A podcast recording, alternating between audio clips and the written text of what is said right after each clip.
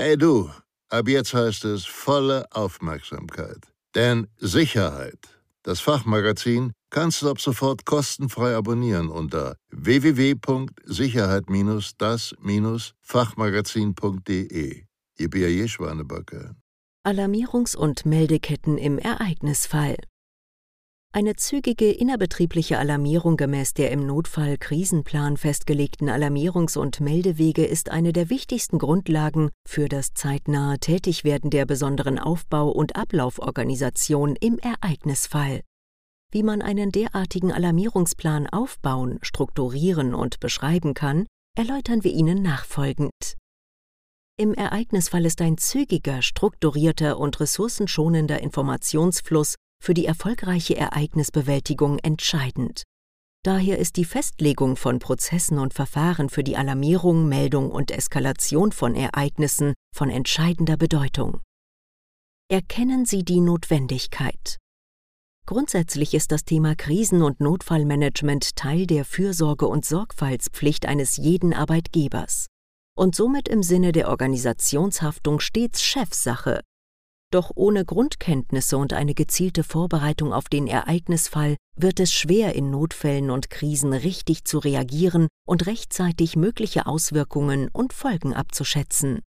Ein gut aufgestelltes Unternehmen sollte daher über ein Notfall- und Krisenmanagementsystem verfügen, welches nicht nur den klassischen Brand beinhaltet, sondern auch als Managementorgan für viele andere Sonderfälle, wie zum Beispiel Versorgungs- und Gebäudeausfälle, Naturereignisse, medizinische Notfälle, CBRN-Gefahren, CBRN chemisch, biologisch, radioaktiv, nuklear, Pandemien, Streiks, Demonstrationen, Kriminalität, Amoklagen, Terrorismus etc. herangezogen werden kann.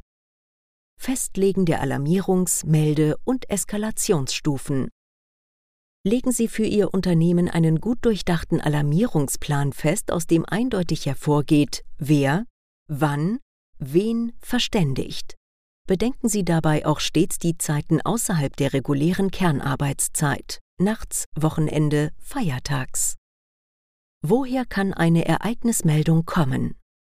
Überlegen Sie sich, über welche Kanäle Sie eine Ereignismeldung erhalten können. Durch interne oder externe Stellen, technische Sicherheitssysteme, Brandmeldeanlagen etc. Behörden oder andere Unternehmen, Bekennerschreiben, nachrichtendienstliche Erkenntnisse etc. oder gar durch die Öffentlichkeit, Nachbarschaft, Presse- und Medienberichte etc. Diese Meldungen laufen an unterschiedlichen Stellen im Unternehmen auf und müssen gezielt weiter bearbeitet werden. Wie erfolgt die Meldungsweiterleitung? Im Idealfall laufen derartige Meldungen an einer zentralen Stelle 24-7 auf. Schichtdienstleitung, Rufbereitschaft, externe Notruf- und Serviceleitstelle etc. Dies können je nach Ereignisfall gegebenenfalls auch unterschiedliche Stellen sein, sofern die betriebliche Organisation dies erfordert. Wichtig ist, dass allen Mitarbeitern dieser erste Anlaufpunkt bekannt ist. Die entgegennehmende Stelle muss in der Lage sein, das Ereignis auf Plausibilität zu überprüfen und die Information anschließend entweder an die zuständige Fachabteilung oder direkt an einen Notfallkrisenbeauftragten oder gegebenenfalls den Leiter des Krisenstabs weiterzuleiten.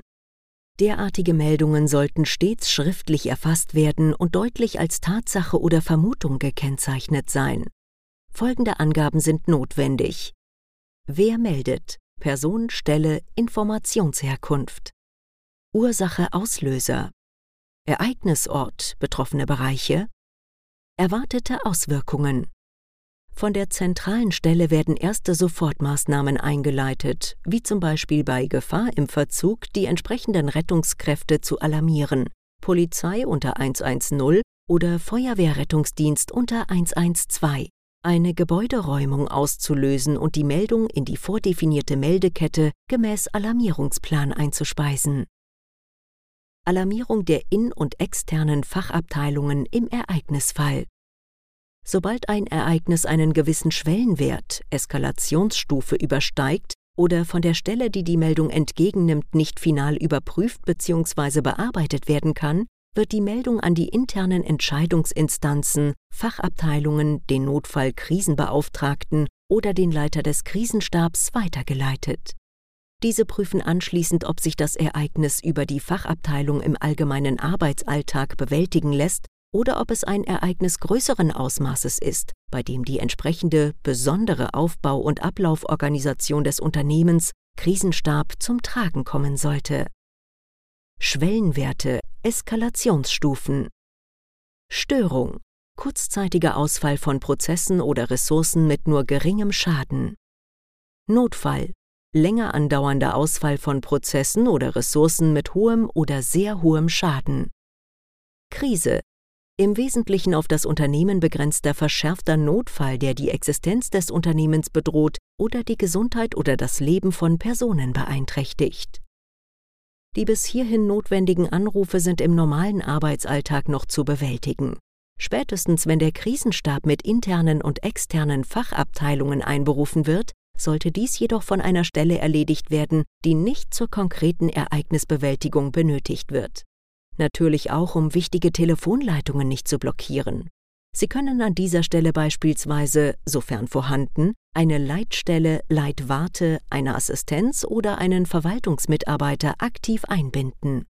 Oder Sie arbeiten mit externen Dienstleistern zusammen, die derartige Meldungen steuern können definieren Sie für sich im Unternehmen ganz konkret, wie die Alarmierungs- und Meldewege sowie die einzelnen Eskalationsstufen zu den unterschiedlichsten Zeiten und bei den unterschiedlichsten Ereignissen aussehen könnten. Denn im Ereignisfall steht einzig und allein die Ereignisbewältigung im Vordergrund, die im Idealfall nicht durch zeitraubende Fehlalarmierungen beeinträchtigt werden sollte. Einen vorhandenen Alarmierungsplan inklusive Telefonnummern sollten Sie stets auf dem aktuellsten Stand halten und in regelmäßigen Übungen einer entsprechenden Praxistauglichkeit unterziehen